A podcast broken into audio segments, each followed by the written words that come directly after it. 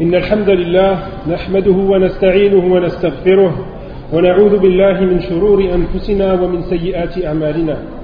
من يهده الله فلا مضل له ومن يضلل فلا هادي له. وأشهد أن لا إله إلا الله وحده لا شريك له وأشهد أن محمدا عبده ورسوله. أما بعد. منظومة الحائية هي قصيدة الإمام أبي بكر عبد الله بن أبي داود وهو ابن صاحب السنن. وهي تقع في ثلاثة وثلاثين بيتا وقد تضمنت أمهات المسائل في العقيدة. من المسائل, من المسائل التي جرى فيها الخلاف بين أهل السنة والجماعة والمخالفين لهم من أهل البدع. الحائية est un poème de l'imam Abdullah ibn Abi Daoud qui est le fils de l'auteur de Sunan Abi Daoud. Ce poème est divisé en 33 vers qui comportent plusieurs points de la profession de foi de Ahl Sunnah wal Jama'a, parmi lesquels ils ont divergé avec les gens de l'innovation. Quant à ces points, pour les résumer,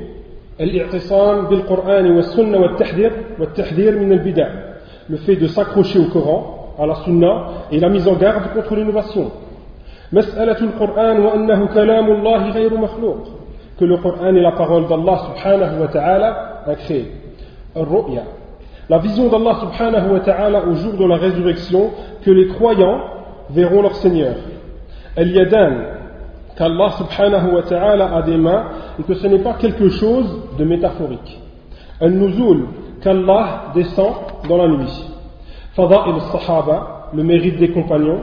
Al-Qadar, la foi en la destinée, au décret divin. L'iman bil al-akhir, la foi en la résurrection et en ce qui se passe après la mort.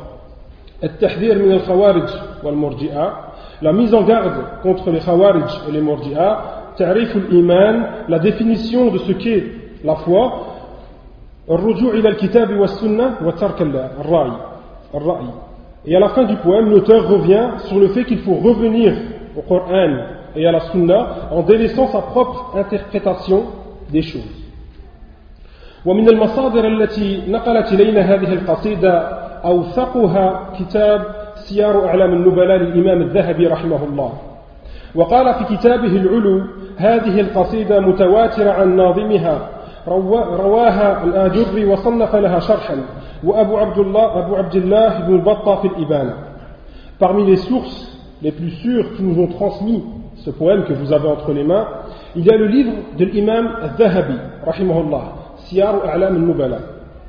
L'imam al-Zahabi a dit au sujet de ce poème, ce poème a été répété et propagé par beaucoup. Al-Ajurri l'a rapporté et en a fait un commentaire. Ibn Battah l'a lui aussi rapporté dans son livre Al-Iban. Ibn Abi Daoud a dit lui-même à la fin de son poème هذا قولي وقول أبي وقول شيوخنا وقول العلماء ممن لم نرهم كما بلغنا عنهم فمن قال غير ذلك فقد كذب L'imam Ibn Abi Daoud, l'auteur de ce poème, a dit en parlant de son poème Ceci est ma parole. Il voulait dire par là mes convictions religieuses. La parole de mon père, son père, Abu Daoud, Sahib Sunan.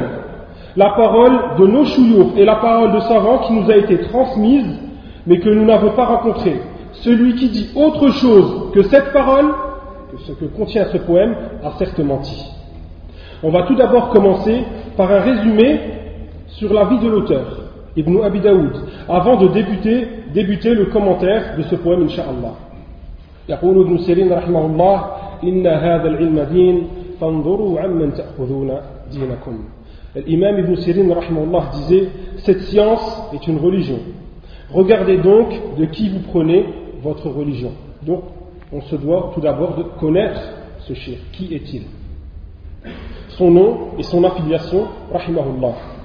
هو الإمام العلامة الحافظ شيخ بغداد عبد الله بن أبي داود سليمان ابن الأشعث ابن إسحاق ابن بشير ابن شداد ابن عمرو ابن, عمر ابن عمران السجستاني Il est venu au monde en l'an 230 de l'Égypte, qui coïncide avec le 9e siècle du calendrier grégorien, c'est-à-dire vers le milieu du Moyen Âge en Europe. Ses débuts dans la science étaient très jeunes. Il voyagea avec son père, qui était un savant connu de tous. Il traversa les contrées du monde musulman d'est en ouest, visitant Khorasan en Ouzbékistan, Asbahan en Iran, Bagdad, Al-Koufa, Al-Basra, Al-Madina, les pays du Shem ainsi que l'Égypte. Il écoutait et écrivait tout ce qu'il entendait des savants. Il portait un grand intérêt à la science. Il disait, rahimahullah, دخلت الكوفة ومعي درهم واحد فأخذت به ثلاثين باقلة فكنت آكل منها وأكتب, وأكتب عن أبي سعيد الأشج فما فرغ الباقلة حتى كتبت عنه ثلاثين ألف حديث ما بين مقطوع ومرسل Ibn Abi Daoud rahimahullah disait sur sa vie Je suis entré à Al-Koufa alors que je n'avais qu'un dirham. J'ai donc acheté l'équivalent de 30 mouds de fèves. Je m'en nourrissais et écrivais ce que Abi Saïd al-Ashaj dictait. Lorsque je n'eus plus de fèves pour me nourrir, j'avais déjà rassemblé 30 000 hadiths. Il a aussi dit, rahimahullah, حدثت من حفظي بأصبهان بستة وثلاثين ألف حديث ألزموني, ألزموني الوهم فيها في سبعة أحاديث فلما انصرفت وجدت في كتابي خمسة منها على ما كنت حدثتهم به Il a dit, rahimahullah, j'ai récité de mémoire à Asbahan, en Iran, 36 000 hadiths. J'ai été induit en erreur sur sept d'entre eux. À mon départ, lorsque je suis revenu à mon livre, j'ai constaté que cinq sur les sept étaient bons. Son élève, Abu Hafs ibn Shahin, disait de lui, rahimahullah, أملى علينا ابن أبي داود سنين وما رأيت بيده كتابا إنما كان يملي حفظا Ibn Abi Daoud rahimahullah, nous a dicté des hadiths pendant des années, sans que je vois un seul livre entre ses mains, car il nous les dictait de mémoire. Parmi ses chouyours, il y avait bien évidemment son père, Abu Daoud, ainsi que Muhammad ibn Bashar, Muhammad ibn Yahya et bien d'autres. Parmi ses élèves, et les plus connus, il y avait Ibn Hibban, Daraqutni et Ibn Battah, et d'autres encore. Wafatuhu, il décéda à Bagdad le 16 de Dhul Hijjah, en l'an 316 de l'Égypte, à l'âge de 87 ans. Il consacra sa vie à l'étude de la science, puis à son enseignement, du début jusqu'à la fin. Il eut à son actif plusieurs ouvrages, dont ce poème que vous avez entre vos mains, qui se nomme El-Ha'iyah, où il rassembla sa profession de foi, celle de son père et les savants qu'ils ont suivis. قال رحمه الله في بداية المنظومة donc là on va commencer le commentaire إن شاء الله du poème تمسك بحبل الله واتبع الهدى ولا تكن بدعيا لعلك تفلح ودين بكتاب الله والسنن التي أتت عن رسول الله تنجو وتربح L'auteur, rahimahullah, nous informe qu'avant toute chose, il faut s'en remettre au livre d'Allah subhanahu wa ta'ala et à la sunna de son prophète Muhammad sallallahu alayhi wa sallam. ليكون بناء المعتقد وقيامه على أسس سليمة وأصول صحيحة قويمة pour que la profession de foi soit fondée sur des bases saines et solides. وعندما يحدد العبد مصدره في التلقي ويكون مصدره من المنبع الأساس وهو الكتاب والسنة فإنه يرى ما سواه من المنابع كدرا فلا يأخذ منها شيئا ولا يجعلها مصدرا له في دينه Lorsqu'une personne vous indique l'origine de ces sources, telles que le Coran et la Sunna, il nous informe que tout ce qui provient d'autre chose que le Coran et la Sunna ne peut être que déficient et ne peut pas être utilisé comme fondement pour ses convictions religieuses. Les pieux prédécesseurs ne se basaient que sur le Coran et la Sunna pour appuyer leurs croyances et ne s'en écartaient pas, ne serait-ce que d'une phalange. قال الإمام الأوزاعي رحمه الله ندور مع الكتاب والسنة حيث دار L'imam al-Awza'i rahimahullah disait Nous suivons le livre et la sunna, quelle que soit la voie qu'ils prennent.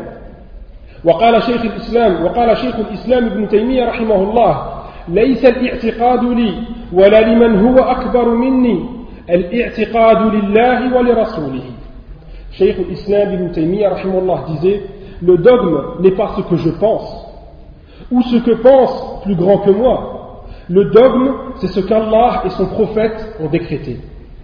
فمن الله الرسالة وعلى الرسول البلاء وعلينا التصديق والتسليم À Allah appartient le message, à son prophète de le transmettre, quant à nous, il nous incombe de l'accepter. Ceci était la voix du prophète sallallahu alayhi wa sallam. Il insistait sur le véritable chemin à suivre pour baser ses convictions religieuses. Il disait à la fin de chaque introduction, أما بعد فإن أصدق الحديث كتاب الله وخير الهدي هدي محمد صلى الله عليه وسلم Puis il mettait en garde contre toute innovation. وشر الأمور محدثاتها وكل محدثة بدعة وكل بدعة ضلالة وكل ضلالة في النار Et son insistance, sallallahu alayhi wa sallam, à nous indiquer la voie à suivre, nous montre bien l'importance de la chose. تكراره صلى الله عليه وسلم لذلك كل جمعة فيه تأكيد على أهمية العناية بهذا المصدر وضرورة المحافظة عليه L'auteur a commencé son poème en disant Tamassak bihablillahi wa tabi'il huda. Tamassak veut dire cramponne-toi, raccroche-toi ou conforme-toi à. Ceci est tiré de la parole d'Allah subhanahu wa ta'ala Wallavina yumassikuna bil kitab et ceux qui se conforment au livre.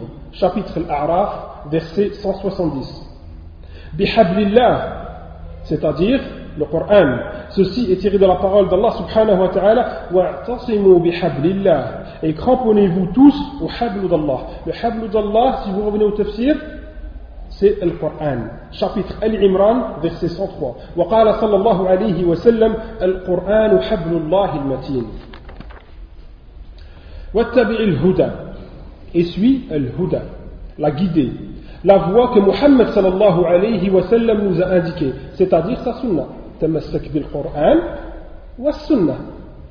تمسك بحبل الله والقرآن واتبع الهدى سوى سنة بروفيت محمد صلى الله عليه وسلم. قال الإمام ابن القيم رحمه الله الهداية أربعة أنواع. الإمام ابن القيم رحمه الله أديك il y avait quatre sortes de guidés il a trouvé que dans le Coran Allah subhanahu wa ta'ala lorsqu'il emploie le dans quatre situations on va dire à peu près différentes.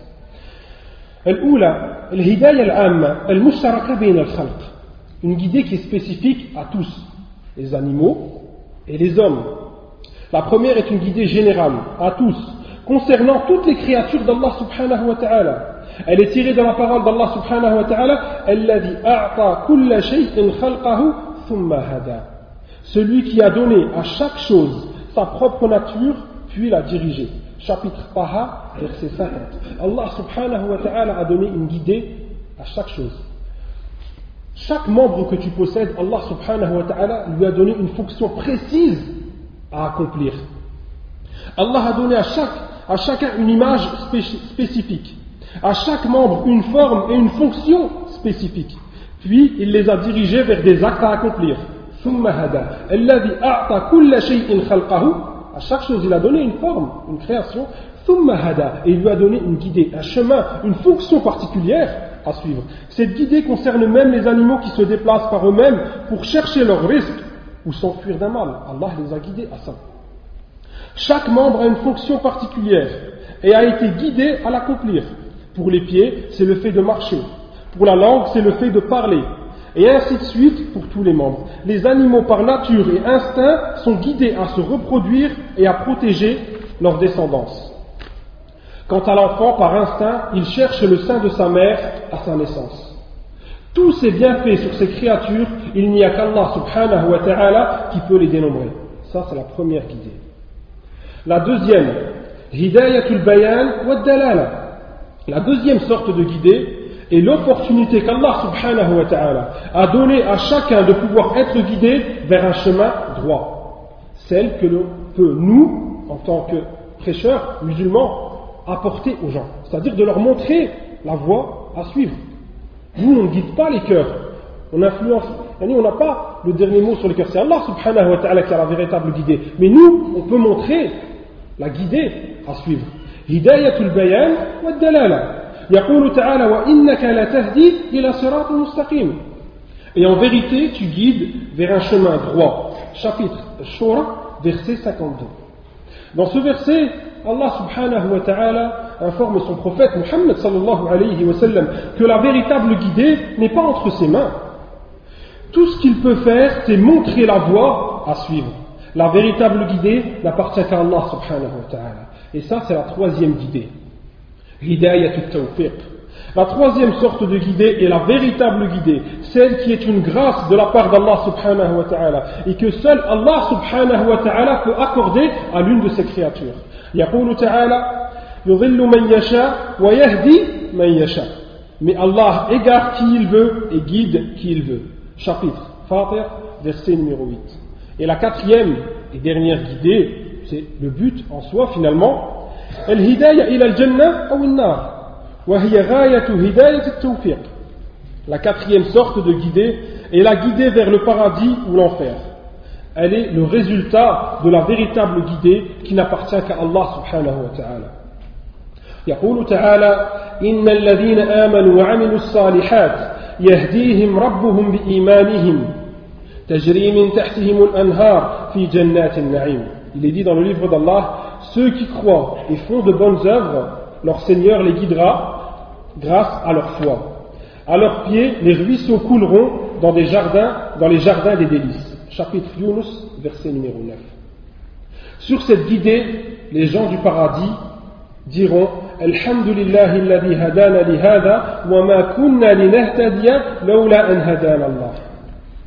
Louange à Allah qui nous a guidés à ceci, nous n'aurions pas été guidés si Allah ne nous avait pas guidés. Chapitre Al-A'raf, verset 43. Et il sera dit aux gens de l'enfer واحشروا الذين ظلموا وأزواجهم وما كانوا يعبدون من دون الله فاهدوهم إلى صراط مستقيم Rassemblez les injustes et leurs épouses et tout ce qu'ils adoraient en dehors d'Allah puis conduisez-les sur le chemin de la fournaise chapitre Safat versets 23 et 24 تمسك بحبل الله واتبع الهدى La parole de l'auteur huda est aussi une réplique à un groupe nommé Al-Qur'aniyoun, qui prétendent qu'il n'y a pas de sunnah à suivre. Il n'y a que le Coran. Ça, c'est la parole sûre qui nous vient d'Allah subhanahu wa ta'ala. Pourquoi écouter le reste Et non. Et même en disant cette parole-là, ils ont désobéi à Allah subhanahu wa ta'ala. Car Allah subhanahu wa ta'ala dit dans ce Coran Prenez ce que le messager vous donne et ce qu'il vous interdit, abstenez-vous-en. Chapitre, verset numéro 7. Et les seules choses que le prophète sallallahu alayhi wa sallam nous a données ou interdit sont sa sont dans sa sunna. Donc le fait de suivre le Coran et de dire que je ne suis pas autre chose que le Coran, déjà en disant cette parole-là, tu vas à l'encontre du Coran, qui lui t'ordonne de prendre les paroles de son prophète, Muhammad sallallahu alayhi wa sallam.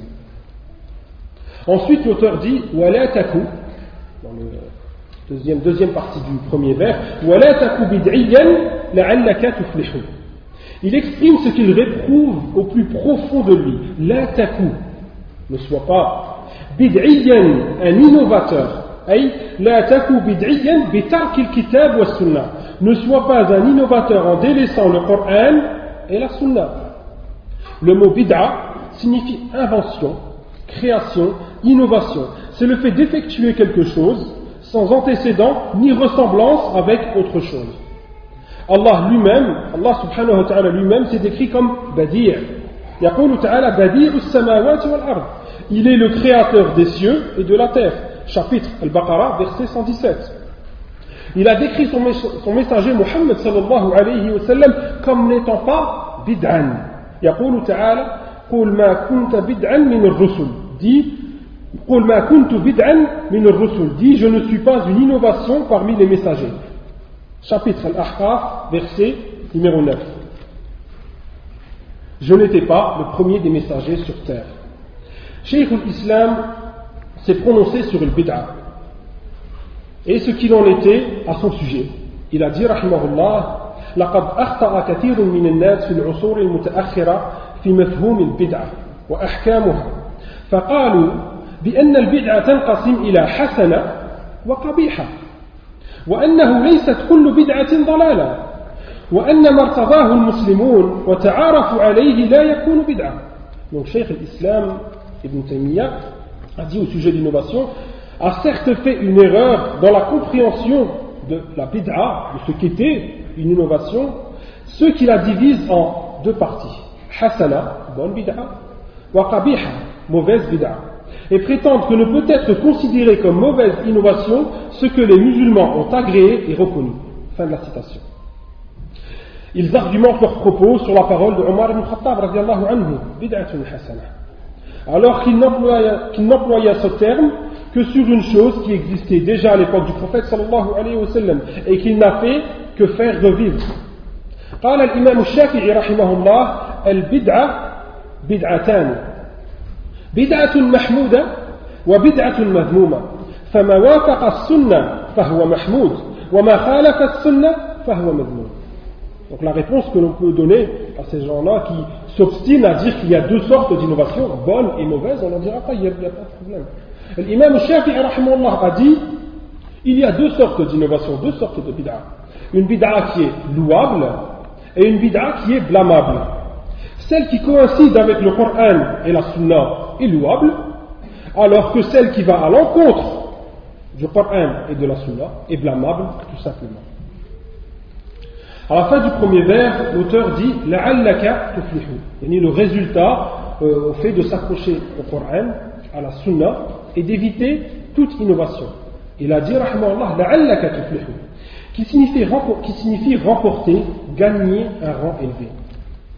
قال ابن دقيق العيد فلا كلمة في اللغة أجمع للخيرات من كلمة الفلاح il n'y a pas dans la langue arabe un mot qui rassemble tous les bienfaits possibles, si ce n'est le mot falah.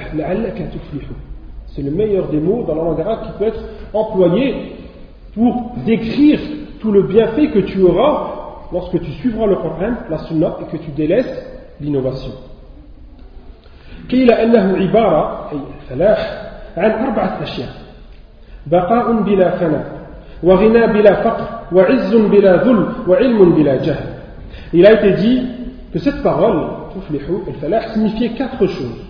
Une éternité sans fin, une richesse sans pauvreté, une fierté sans humiliation, une science sans ignorance. Ça, c'est une invocation que l'imam Ibn Abi Daoud fait pour toi si tu t'accroches au kitab, à la sunna et que tu délaisses l'innovation. Dans le deuxième vers, l'auteur nous certifie, nous certifie la voie à suivre. Et en fait, c'est une répétition du premier vers. وَدِنْ بِكِتَابِ اللَّهِ وَالسُّنَنِ الَّتِي أَتَتْ عَنْ رَسُولِ اللَّهِ تَنْجُوا وَتَرْبَحُوا Din est un verbe à l'impératif qui a pour origine dana. On dit dana bidin, qui veut dire professer une religion. Din bi kitabillah, kitabullah c'est le Coran. Ni propre profession suit le livre d'Allah subhanahu wa ta'ala.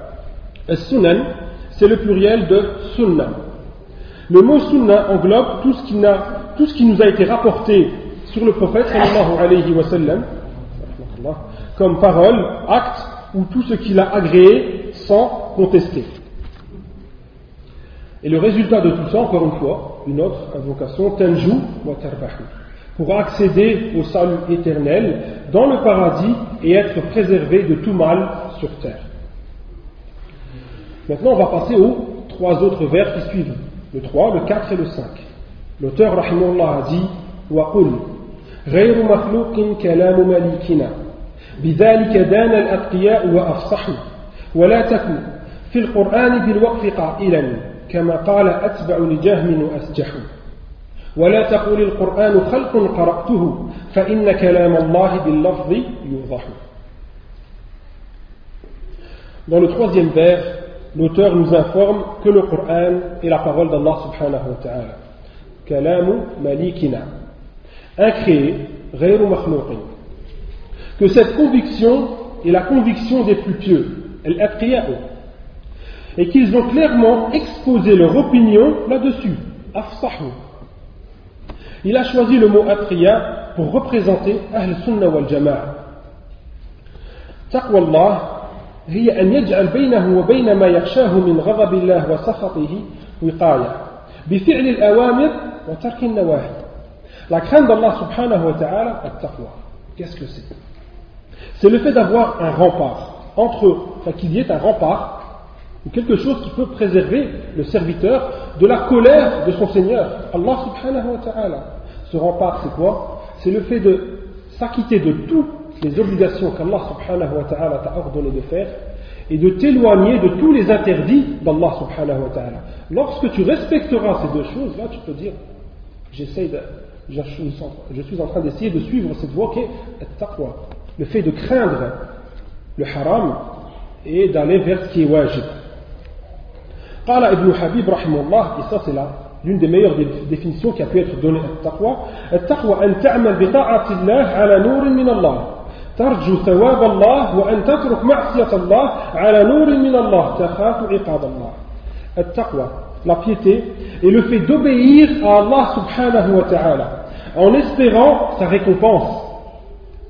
et en délaissant sa désobéissance par crainte et délaisser sa désobéissance par crainte de son châtiment. C'est ça. Le fait d'obéir à Allah subhanahu wa ta'ala en espérant sa récompense et délaisser sa désobéissance par crainte de son châtiment.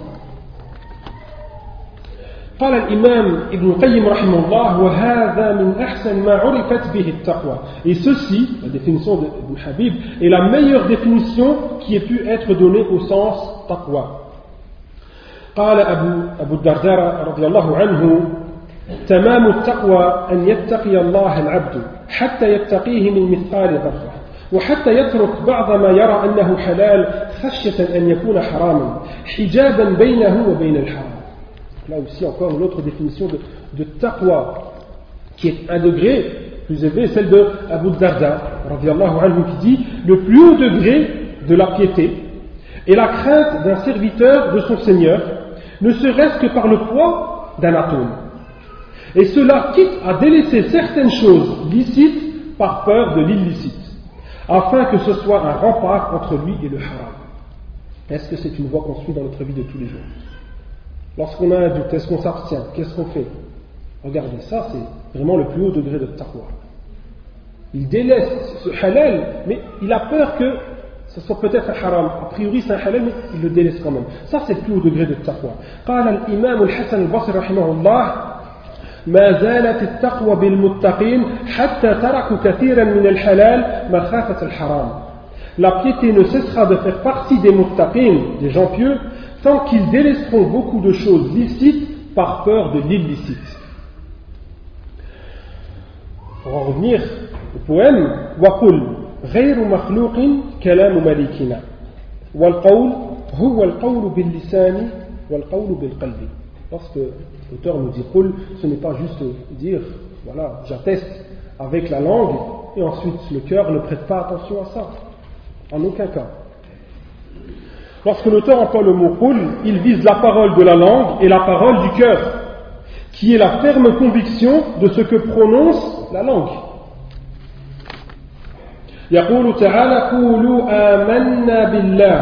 Dites, nous croyons en Allah. Chapitre Al-Baqarah, verset 136. Lorsqu'Allah subhanahu wa ta'ala te demande de revendiquer ta foi à voix haute, ce n'est pas juste de la revendiquer avec ta langue, car ça c'est facile, mais de la revendiquer avec ta langue et de, que ton cœur suive ce que tu as dit avec ta langue. La croyance dans ce verset se prononce avec la langue et doit être accompagnée de la conviction du cœur. Ahl Sunnah wal Jama'a ont pour conviction que le Coran est la parole d'Allah subhanahu wa ta'ala incréée. Et que la parole fait partie des attributs d'Allah subhanahu wa ta'ala. Al-Mu'tazila wal Deux groupes égarés, prétendent que la parole n'est pas un attribut d'Allah subhanahu wa et que le Coran est une chose créée comme les autres créations d'Allah subhanahu wa. La différence entre le Mu'tazila et le Jahmiya est que le Mu'tazila autorise le terme Kalam Allah alors que le Jahmiya interdise ce terme. Pour un Jahmi, il est interdit de dire du Coran Kalam Allah, tu dis Coran, sans plus. Car pour eux, la parole n'est pas un attribut d'Allah subhanahu wa ta'ala. Donc il est interdit de dire kalamullah. Al-Mu'tazila autorise l'emploi de ce terme car il considère qu'il est au même rang, au même titre que le terme Abdullah, serviteur d'Allah, Naqatullah, qui signifie chamel d'Allah. Naqatullah nous indique que la chamelle est une création d'Allah subhanahu wa ta'ala et lui appartient. mais qu'elle n'est pas un attribut d'Allah subhanahu wa ta'ala, bien évidemment. Ils ont déduit la même chose du terme kalamullah, que le Coran est une création d'Allah subhanahu wa ta'ala et lui appartient, mais qu'il n'est pas un de ses attributs. Donc là, au niveau de la compréhension de ce passage, ça dépendra de votre niveau en grammaire arabe. Pour ceux qui ont étudié Bab al-Idafa, ce qu'on appelle annexion. Quand on dit, euh, je vais essayer d'expliquer, mais je faire une petite euh, introduction un petit peu dessus, Kitab Muhammadin, le livre de Muhammad. Donc à partir du moment où on dit Kitab ou Muhammadin, on dit que ce livre appartient à Muhammad. Mais le livre n'est pas une partie de Muhammad. Il ne fait que lui appartenir. Donc ils ont dit, vu qu'on dit Kitab ou Muhammadin, Abdu Muhammad. On dit Kitabullah, Kalamullah, donc Kalam, c'est quelque chose qui appartient à Allah, mais ne fait pas partie de lui. Il dit c'est tout simple. Dès qu'il y a idafa, il y a annexion, c'est que c'est une appartenance, quelque chose de créé. tout simplement. Mais ça ne tient pas debout, parce que si on en revient à Muhammad, si on dit Miftah ou Muhammadin, donc c'est clair que le Miftah, la clé, la clé de Muhammad, n'est pas une partie de lui, mais lui appartient. Mais que diriez-vous de Kalam ou Muhammadin? La parole de Muhammad. Est-ce qu'elle lui appartient ou c'est un attribut de Muhammad? Tout le monde dira non, c'est un attribut de Muhammad. Donc pourquoi est-ce qu'eux, ils font la différence entre ces deux termes-là? Ils viennent avec une chose que les Arabes ne reconnaissent pas. L'idafa, je vais réexpliquer une deuxième fois, c'est ce qu'on appelle annexion, adjonction ou attribution. Pour le Mu'tazila, dès qu'il y a annexion, idafa, c'est celle d'une créature vers son créateur ou propriétaire. Exemple. Miftah Muhammadin, la clé de Muhammad. Il y a annexion. Donc la clé n'est pas un attribut de Muhammad, mais sa propriété. Mais quand ils disent Kalam Muhammadin, qui signifie la parole de Muhammad, il y a annexion, mais la parole est bien un, attribut de Muhammad. Ce que les Mu'tazila ont omis de prendre en compte est que ce qui s'applique à l'un ne s'applique pas forcément à l'autre. La différence qu'il y a entre Miftah Muhammadin et Kalam Muhammadin est la même que celle qu'il y a entre Allah et Kalamullah, tout simplement. Maintenant, on va revenir à un autre groupe, l'Ashar, que tout le monde doit sûrement connaître parce que c'est un groupe qui est euh, beaucoup répandu dans le monde arabe. Le Mu'tazila ou Al-Jahmiya, euh, je ne pense pas que vous en verrez surtout Al-Jahmiya. Mais l'Asha'ira, ils sont beaucoup répandus. Donc les Ash'ara prétendent aussi que le Coran est créé. Mais ils ne sont pas explicites là-dessus. Ils disent qu'il y a deux sortes de paroles. Déjà, ils ont divisé el kalam, la parole en deux parties. Une parole qui est composée de lettres et de sons, celle que nous on utilise, et un kalam, ce qu'ils appellent kalam nafsi, une parole intérieure. Donc, eux, quelque chose qui est intérieur, là je vais faire une petite introduction pareille là-dessus, ce qui est intérieur, ils appellent ça aussi kalam. Donc ils disent que la parole d'Allah subhanahu wa ce qu'on possède dans le Coran, ce n'est pas la, parole d'Allah subhanahu wa ta'ala. La parole, kalam Allah, c'est un kalam nafsi, un kalam intérieur, qui est en Allah, mais Allah n'a jamais parlé. Donc là, pareil, on leur dit, ce que vous dites, ça ne tient pas debout. Parce que le mot kalam est employé dans le Coran. Là, on va ramener les adillah pour prouver qu'Allah subhanahu wa ta'ala a pour attribuer la parole. Donc le mot kalam est employé dans le Coran. Et vous donnez une définition au mot kalam que les Arabes ne reconnaissent pas. Parce que si vous dites qu'à partir du moment où une pensée intérieure s'appelle kalam, donc on dira qu'un muet parle. Un muet, il a bien une pensée intérieure. Mais on n'a jamais dit qu'un muet avait pour attribuer la parole. Donc forcément, si on emploie le mot kalam dans le Coran, c'est que c'est une parole qui est composée de lettres et de sons, et non une parole intérieure. Kalam nafsi. Pour eux, il y a deux sortes de paroles. Kalam nafsi, une parole interne qui n'est composée ni de lettres ni de sons. Kalam lafri, une parole externe qui est composée de lettres et de sons. Pour eux, le Coran est un kalam nafsi, une parole interne qui fut par la suite transcrite en écrit.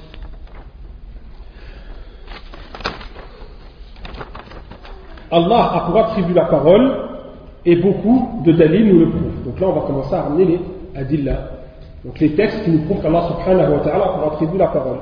قال تعالى تلك الرسل فضلنا بعضهم على بعض منهم من كلم الله Parmi ces messagers, nous avons favorisé certains par rapport à d'autres. Il en est à qui Allah a parlé. Chapitre Al-Baqarah, verset 253. Ce verset est clair par l'emploi du mot kellam, yani kellam, parole, Allah a parlé. certains ont tenté de le détourner de son sens en prétendant que kallama ici veut dire le wahi. Non, c'est pas Allah a parlé en fait. Allah a révélé. Ça ne veut pas dire parler. Et ni la révélation. Et ce n'est pas possible. Car lorsque Allah subhanahu wa ta'ala nous a dit kallama, qu'il a parlé à certains messagers, il a spécifié que c'était spécifique. Il a, il, a, il a bien dit que c'était spécifique à certains messagers. Alors que la révélation est quelque chose qui appartient à tous les messagers. Donc lorsqu'Allah subhanahu wa ta'ala dit kallama, il parle vraiment de parole. Une parole qui est composée de sons et de lettres. قال تعالى وما أرسلنا من قبلك من رسول إلا نوحي إليه أنه لا إله إلا أنا فاعبدون Nous n'avons envoyé avant toi aucun messager à qui nous n'ayons révélé La ilaha illa ana. Adorez-moi donc, chapitre Anbiya, verset 25. Donc Kallama n'a pas le sens de révélation. Le deuxième dalil que l'on pourrait apporter à titre d'exemple, قال تعالى وكلم الله موسى تكليما. Et Allah a parlé à Moussa de vive voix chapitre An-Nisa, verset 164. Ce verset aussi est clair car le terme taklima, de vive voix, est employé. Donc Allah a pour attribut la parole. Une parole qui est composée de lettres et de sons.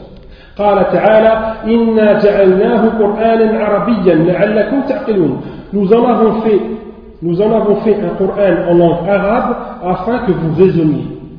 Chapitre Zuhruf, verset numéro 3. Le Coran a été révélé en arabe et la langue arabe est composée de lettres وقال صلى الله عليه وسلم تعلموا القرآن فإنه يكتب بكل حرف منه عشر حسنات Prenez le Coran, apprenez le Coran, car pour chaque lettre, il vous sera attribué 10 hasanat. Donc Allah subhanahu wa ta'ala a aussi dit que le Coran qui est kalam Allah est composé de lettres. Donc c'est une véritable parole. وقال تعالى هل أتاك حديث موسى إذ ناداه ربه بالوادي المقدس طوى Le récit de Moussa t'est-il parvenu quand son Seigneur l'appela dans quoi la vallée sanctifiée, chapitre Nazirat, versets 15 et 16. قال الإمام شيخ الإسلام رحمه الله النداء في اللغة العرب هو الصوت هو صوت رفيع لا يطلق النداء لا يطلق النداء على ما ليس بصوت لا حقيقة ولا مجازا الإمام ابن تيمية رحمه الله أدي النداء إذ ناداه لا تقلي الله سبحانه وتعالى أقلي موسى Donc Cheikh Islam Taymiyyah dit que le mot appelé dans la langue arabe n'est employé que pour un son élevé. C'est à partir du moment où tu appelles, c'est qu'il y a un son qui est sorti. Le mot nida n'est en aucun cas employé au sens métaphorique. وقال تعالى وأنا اخترتك فاستمع لما يوحى moi je t'ai choisi, écoute donc ce qui va être révélé. Chapitre Taha, verset numéro 13. وقال شيخ الإسلام ابن تيمية رحمه الله ليس سماع يحصل من غير صوت une écoute ne peut avoir lieu sans son. Donc tous les arguments, tous les textes nous prouvent qu'Allah subhanahu wa ta'ala a pour attribut la parole. Une parole qui est composée de lettres et de sons. Le Coran est la parole d'Allah subhanahu wa ta'ala incréé, composé de lettres et de sons. Les rétractaires tels que le Jahmiya ou le Mu'tazila réprouvent cette profession de foi sur laquelle étaient les pieux prédécesseurs et s'argumentent pour appuyer leur dire sur certains versets. Ils sont quand même des arguments avec eux, des arguments qu'ils ont détournés de leur contexte. Allah est le créateur de toutes choses. Chapitre 20, verset numéro 16. On dit voilà, Allah subhanahu wa ta'ala dit Je suis le créateur de toutes choses, le Coran est une chose, donc c'est une chose créée. Il prétend que kul, Allah kulli, le mot kul ici, dans ce verset englobe le Coran, car kul veut dire toute chose sans exception. Donc pour répondre à leur argument, on va citer deux autres versets. Le premier verset, Allah subhanahu wa ta'ala dit Ta'lamu, enfin c'est Isa qui, qui parle, Ta'lamu ma fi nafsi, wa la a'lamu ma fi nafsik. Et Isa s'adresse à Allah subhanahu wa ta'ala et lui dit Tu sais ce qu'il y a dans mon nafs et je ne sais pas ce qu'il y a dans ton nafs. Donc Allah subhanahu wa ta'ala a pour attribut le nafs. Et dans un autre verset, dans le chapitre Al-Maïda verset 116, et dans un autre verset, Allah subhanahu wa ta'ala dit Kullu dha'iqatul maut. Toute nefs goûtera à la mort. Chapitre Al-Imran verset 185. Donc Allah a une nefs. Dans cet autre verset, il dit Est-ce que la nefs d'Allah subhanahu wa ta'ala va goûter à la mort? Ils vont dire non, on n'a jamais dit ça. Kul ici, ça ne veut pas dire ah, le cool, celui-là, il est, ça veut dire exception, et l'autre, ça ne veut pas dire exception. Subhanallah. Le terme cool ne peut pas englober toute chose sans exception, comme on l'a vu. Donc on va revenir à Sha'ira qui prétend que le Coran est un kalam nafsi, une parole intérieure qui n'est composée ni de sons ni de lettres, et que les versets nous informant qu'Allah pour attribuer la parole, le kalam, doivent être interprétés comme un kalam nafsi, une parole intérieure. Ils ont donné au mot kalam une définition que les Arabes ne reconnaissent pas. Ils considèrent que même une pensée intérieure, nafsi, est un kalam, une parole. Cela est faux. Car un muet a une pensée intérieure, mais on ne dit pas de lui qu'il a pour attribut la parole. Donc les versets nous informant qu'Allah subhanahu wa ta'ala a pour attribut la parole ne peuvent être interprétés que par une parole composée de sons et de lettres. Car une pensée intérieure ne sera jamais appelée kalam. وبعد أن أنهى الناظم الكلام على مسألة القرآن بدأ يرد على طائفة من طوائف الجهمية وهم الواقفة. Ensuite, on va passer à l'autre vers. Donc l'auteur dit ولا تكو في القرآن بالوقف قائلا.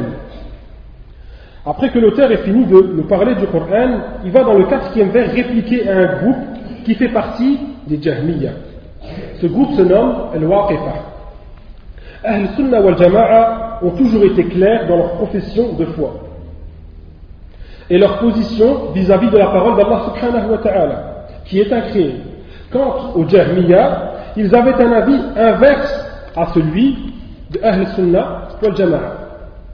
Entre ces deux avis, apparu un troisième avis, qui était celui de l'Waqifa, un troisième groupe, qui disait le Coran, kalam Allah, wa la yuqalu makhluq wa la ghayr makhluq. Donc l'Waqifa, on dit le Coran est la parole d'Allah subhanahu wa ta'ala, on ne doit pas dire qu'il est créé ou incréé. أي نتوقف على مسألة القرآن D'où le mot waqifa, que l'on va attribuer, que l'on va traduire par le terme s'abstenir. Waqifa, c'est quelqu'un qui on va, on va traduire par s'abstenir, qui s'abstient, s'abstenir de se prononcer sur la parole d'Allah subhanahu wa ta'ala. alors qu'en réalité, ils ne s'abstiennent pas de donner leur véritable point de vue, car ils ont été imprégnés par la position de Jahmiya à l'encontre du Coran. Donc, les Waqifa disent non, nous le Coran, on reste neutre.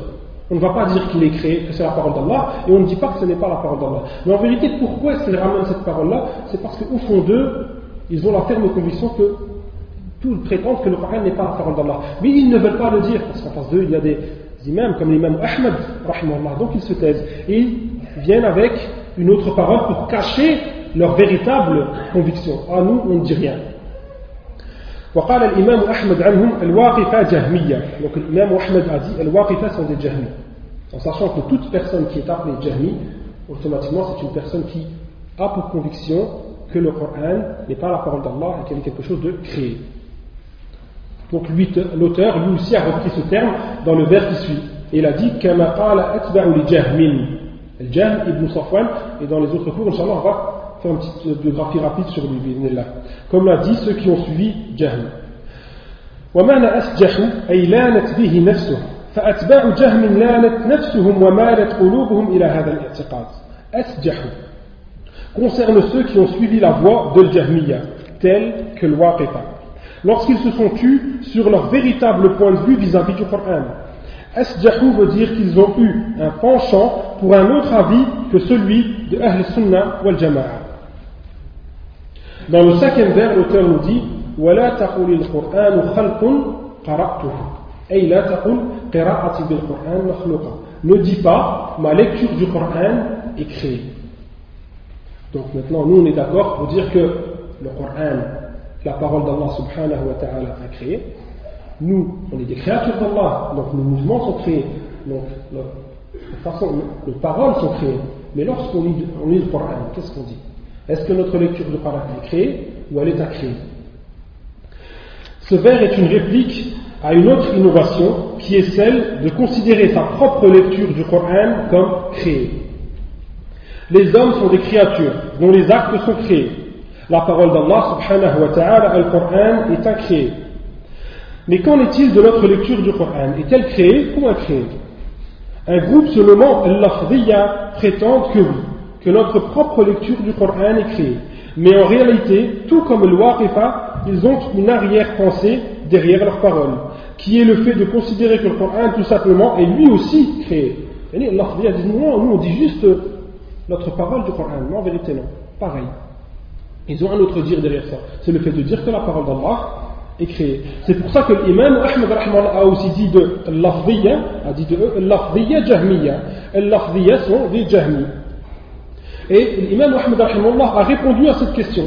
Que doit-on dire sur notre propre lecture du Coran من قال لفظي بالقرآن مخلوق فهو جهمي ومن قال غير مخلوق فهو مبتدع Celui qui dit ma lecture du Coran est créée est un jahmi. Quant à celui qui dit elle n'est pas créée, c'est un mubtadi'. Vous direz, subhanallah, dans les deux réponses qu'on pourra donner, on est soit un jahmi, soit un mubtadi'. Pourquoi? Parce qu'en fait, on ne peut pas répondre comme ça. On est obligé de faire attention, expliquer, de commenter, de détailler la réponse. Lorsqu'une personne dit ma lecture du Coran est créée, cela suppose deux choses. Parce que ta lecture du Coran, il y a ta lecture à toi, le son, c'est ton son, mais c'est la parole d'Allah subhanahu wa ta'ala que tu es en train de lire. Donc, cela suppose deux choses. La première est créée, c'est le mouvement de sa langue. Le mouvement de ta langue est créé. La deuxième est incréée, c'est la parole d'Allah subhanahu wa ta'ala qui est psalmodiée.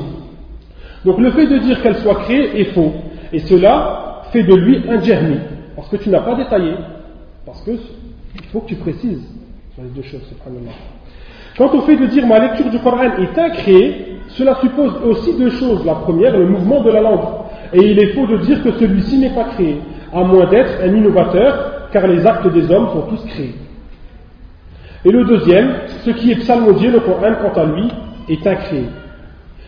La juste parole est celle qui doit être développée. Le prophète sallallahu alayhi wa sallam a dit. Embellissez le Coran par vos voix. Regardez, subhanallah, ce hadith. Donc regardez ce que les ulama ont pu en déduire. Donc, nous, on comprend tout de suite le hukm. Donc quand tu lis le Coran, tu dois faire ton possible d'avoir une belle voix. Mais les ulama ont dit il y a plus que ça derrière. Zayyinu le Coran bi aswatikum. Embellissez le Coran par vos voix. Et le prophète a fait la différence entre le Coran qui est la parole d'Allah et le son qui sortait de ta bouche. Le Coran. Zayyinu le Coran bi aswatikum. فجعل الكلام كلام الباري وجعل الصوت صوت القارئ وقال الإمام أحمد رحمه الله في القرآن كلام الله حيثما توجه القرآن لا parole d'Allah سبحانه وتعالى où qu'il soit سواء حفظ في الصدور أو كتب في السطور أو تلي بالألسن أو سمع بالآذان qu'il soit mémorisé dans la poitrine écrit sur les feuilles psalmodié par les langues écouté par les oreilles le Coran est la parole d'Allah subhanahu wa ta'ala Le son au moment de la lecture est le son du lecteur, mais la parole sera toujours la parole d'Allah subhanahu wa ta'ala, kalam Allah. Donc la réponse devra être développée. الصوت صوت القاري والكلام كلام الباري فإن كلام الله باللفظ يوضح pour terminer le vers le Coran et la parole d'Allah subhanahu wa ta'ala ces mots et leur sens et les mots nous permettent de comprendre son sens Ahl Sunnah wal Jama'a ont pour conviction que le Coran est la parole d'Allah, un attribut qui fait partie de lui. Il parle selon sa volonté et son choix, à qui il veut de ses créatures, telles que Moussa. Sa parole ne ressemble à aucune autre parole. Il l'a fait entendre à Jibril, qui l'a fait entendre à Muhammad, qui l'a fait entendre à sa communauté. Muhammad sallallahu alayhi wa sallam et Jibril alayhi salam n'ont fait que transmettre la parole d'Allah subhanahu wa ta'ala qui est écrite Tous les supports du Coran sont créés, mais la parole d'Allah subhanahu wa ta'ala est incréée. كلام الله تعالى المنزل على رسوله محمد صلى الله عليه وسلم المبدو بسورة الفاتحة والمختوم بسورة الناس La parole d'Allah subhanahu wa ta'ala qui a été révélée à Muhammad sallallahu alayhi wa sallam, qui commence par chapitre Fatiha et qui finit par chapitre An-Nas. Allah s'est porté garant de la préservation du Coran. قال تعالى إن نحن نزلنا الذكر وإن له لحافظا En vérité, c'est nous qui avons fait descendre le Coran et c'est nous qui en sommes gardiens. Chapitre Hijr, verset numéro 9. Certains groupes se sont opposés à Ahl-Sunnah wal Jama'a en prétendant que le Coran n'était pas la parole d'Allah. Mais aucun, aucun n'a douté sur la véracité des versets, hormis Al-Rawafid. Vous les connaissez, les chiites. Ni que vous alliez voir un soufi ou un sh'ari. Il ne doutera pas sur la véracité des, versets. Là où on va diverger, est-ce que c'est la parole d'Allah ou c'est pas la parole d'Allah Mais tu nous ramènes une ayah, c'est une ayah pour lui. Un verset, c'est un verset. Sauf les chiites. On va faire un petit peu la différence entre les deux, c'est que Salaf en fait faisait la différence entre Rafidi ou Shiri. Shiri à la base c'est juste quelqu'un qui a pris le parti de Ali, alors que Rafidi c'est quelqu'un qui a rejeté les compagnons et qui a kappa les compagnons. Actuellement les deux se ressemblent, mais nous on va les appeler Rawafid pour garder euh, la formule que Salaf Salih employait sur eux. Parce que Rawafid ça veut dire quoi Rafava, ceux qui ont rejeté. Quand vous lui dites Shiri, il est content. Parce que lui, vous lui dites quoi? Tu as pris le parti de Ali, donc il aime ça. Mais quand vous lui dites Rafidi, il déteste cette parole. Parce que vous lui rappelez par là qu'il a rejeté les convictions de Ahl Sunnah wal Jama'a. Ils prétendent que le Coran qui se trouve entre nos mains n'est pas celui qu'Allah subhanahu wa ta'ala a révélé. Il n'en est qu'une partie. Seul Ali anhu, selon leur prétention, possède le véritable exemplaire, posséder le, le véritable exemplaire du Coran. Ils disent dans leur livre, Al-Kafi, Al-Kafi qui est pour eux l'équivalent, euh, à leurs yeux pour nous, qui est l'équivalent pour eux de Sahih al-Bukhari, ce qui est Sahih al-Bukhari pour nous, ils ont leur équivalent, ils appellent ça Al-Kafi, mais en fait qui est plein de hadiths inventés. قالوا من ادعى أنه جمع القرآن كله كما أنزل غير علي بن أبي طالب فقد كذب celui qui prétend avoir rassemblé le Coran en entier comme il a été révélé a certes menti, hormis Ali ibn Abi Talib. وقالوا إن المصحف الذي جمعه علي بن أبي طالب قدمه بعد جمعه لأبي بكر وعمر والمن معهما فرفضوه. Le mushaf que Ali a rassemblé a été présenté à Abu Bakr et Omar ainsi que ceux qui les accompagnaient, mais ils l'ont rejeté. Voilà ce qu'ils disent des compagnons et du Coran. Lorsque vous les interrogez, ils nient les accusations de Ahl Sunnah wal Jama'a à la rencontre. Ils disent, si maintenant vous parlez à Rafiri, il va vous dire Nous n'avons jamais prétendu que le Coran était incomplet. Parmi les convictions religieuses d'un Rawafir, il y a Le fait de dire une parole et d'en penser une autre. C'est pour ça qu'on ne peut pas leur faire confiance. Cela fait partie des piliers de leur religion. Leur shir, Al-Kulaini, moi je le prononce Al-Kulaini parce que je n'ai pas réussi à trouver la, véritable vocalisation du, nom, mais c'est l'auteur de leur livre qui s'appelle Al-Kafi a dit, et ça c'est leur plus grand shir qui a dit bil wa bil Il parlait de Ahl Sunnah wal Jama'a. Mélangez-vous à eux de l'extérieur et différenciez-vous d'eux à l'intérieur. Parmi leurs convictions religieuses. Donc que veulent-ils dire? Par nous n'avons jamais prétendu que le Coran était incomplet Parle-t-il du Coran qui se trouve entre nos mains ou du Coran qu'Allah subhanahu wa ta'ala a révélé dont seul Ali radiallahu anhu, selon leur dire, aurait un exemplaire Et ils ne sont pas sincères quand ils parlent. Ils ne disent pas leur véritable conviction, ils ne baillent pas. Le véritable exemplaire du Coran, selon leur dire, était entre les mains de Ali radiallahu anhu. Ils l'appellent Mushaf Ali. Il a été rapporté dans leur livre, Al-Kafi, si vous revenez dans leurs ouvrages, même Internet, vous mettez Al-Kafi, vous verrez leur ouvrage, c'est dedans, hein, pour ceux qui, euh, qui, ont accès à l'arabe. Chapitre Al-Hujja, sous-chapitre أنه لم يجمع القرآن كله إلا الأئمة عليهم السلام وأنهم يعلمون علمه كله. Il y avait six hadiths en tout ce chapitre-là, à titre d'exemple j'en ai pris un. ما ادعى أحد من الناس, c'est un hadith pour un. ما ادعى أحد من الناس أنه ما ادعى أحد من الناس أنه جمع القرآن كله كما أنزل إلا كذاب وما جمعه وحفظه كما نزله الله تعالى إلا علي بن أبي طالب والأئمة من بعده Pas une personne n'a prétendu avoir rassemblé le Coran en entier, sans être un menteur. Seul Ali et les imams l'ont rassemblé et mémorisé comme Allah l'a révélé. Fin de la citation. Ça, c'est un hadith qui est, entre guillemets, sahih pour eux. Ni que celui qui dit qu'il possède le Coran en entier est un menteur. Donc les compagnons pour eux sont des menteurs. Mais s'ils avaient, juste dit menteur, on verra ce qu'ils pensent des compagnons par la suite. Selon eux, lors du califat d'Abu Bakr, Ali n'a pas révélé aux compagnons qu'il possédait le véritable exemplaire du Coran. De même, sous le califat de Omar, ainsi que sous le califat de Othman, Mais pourquoi ne l'a-t-il pas révélé alors qu'il était lui-même calife et avait les pleins pouvoirs? Puisqu'ils disent qu'au début, ce sont les compagnons qui l'ont empêché. Mais il était calife au bout d'un moment. Pourquoi est-ce que ce Coran n'est pas apparu Ce fameux Mus'haf Ali que vous prétendez. Pourquoi Ali est-ce qu'il ne l'a pas donné à la communauté? Donc ça ne tient pas debout ce qu'ils disent. Rawafid ne s'arrête pas là. Non, il n'y a pas qu'un Mus'haf. Ce fameux Mus'haf Ali qui est trompé. Non, il y a autre chose encore. Ils parlent d'un autre Mus'haf qu'ils appellent Mus'haf Fatima ou Mus'haf Zahra. En fait, pour eux, la révélation elle ne s'est pas arrêtée à Muhammad sallallahu alayhi wa sallam. Donc on sait très bien ce qu'ils pensent de leurs imams. Les imams pour eux sont euh, des dieux. Mais pour eux, même après ça, il y il y avait Fatima qui a continué à avoir la révélation. Leur cheikh al-Khumayni, comme vous connaissez, connaissez tous, prétendait qu'il s'agissait d'une nouvelle révélation d'Allah subhanahu wa ta'ala sur Fatima. Un mushaf qui ne contient selon eux ni halal ni haram, juste les actions futures de la communauté. Il est rapporté dans leur livre Al-Kafi, chapitre Al-Hujja, sous-chapitre Mushaf Fatima, حديث encore une fois صحيح selon eux إن فاطمة عليه السلام مكثت بعد رسول الله صلى الله عليه وسلم خمسة وسبعين يوما وكان دخلها حزن شديد على أبيها وكان جبريل يأتيها ويخبرها عن أبيها ومكانه ويخبرها بما يكون بعدها في ذريتها وكان علي عليه السلام يكتب ذلك فهذا مصحف فاطمة عليه السلام. يعني disent Fatima passa les 25 jours après la mort du prophète sallallahu alayhi wa en état de tristesse. À propos de son père, Jibril apparut à elle afin de lui parler de son père, son rang, et l'informa de ce qu'il allait se produire dans le futur au sujet de ses enfants.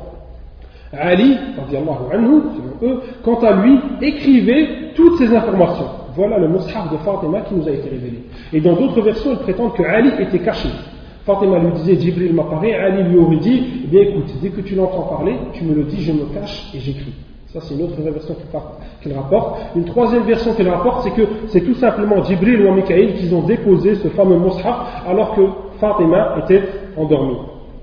Bien entendu, tout ce que les rawafid prétendent est faux et sans fondement. قال الله تعالى اليوم أكملت لكم دينكم وأتممت عليكم نعمتي ورضيت لكم الإسلام دينا Aujourd'hui, j'ai parchevé pour vous votre religion et accompli sur vous mes bienfaits et j'agrée l'islam comme religion pour vous. Chapitre Maïda, verset numéro 3.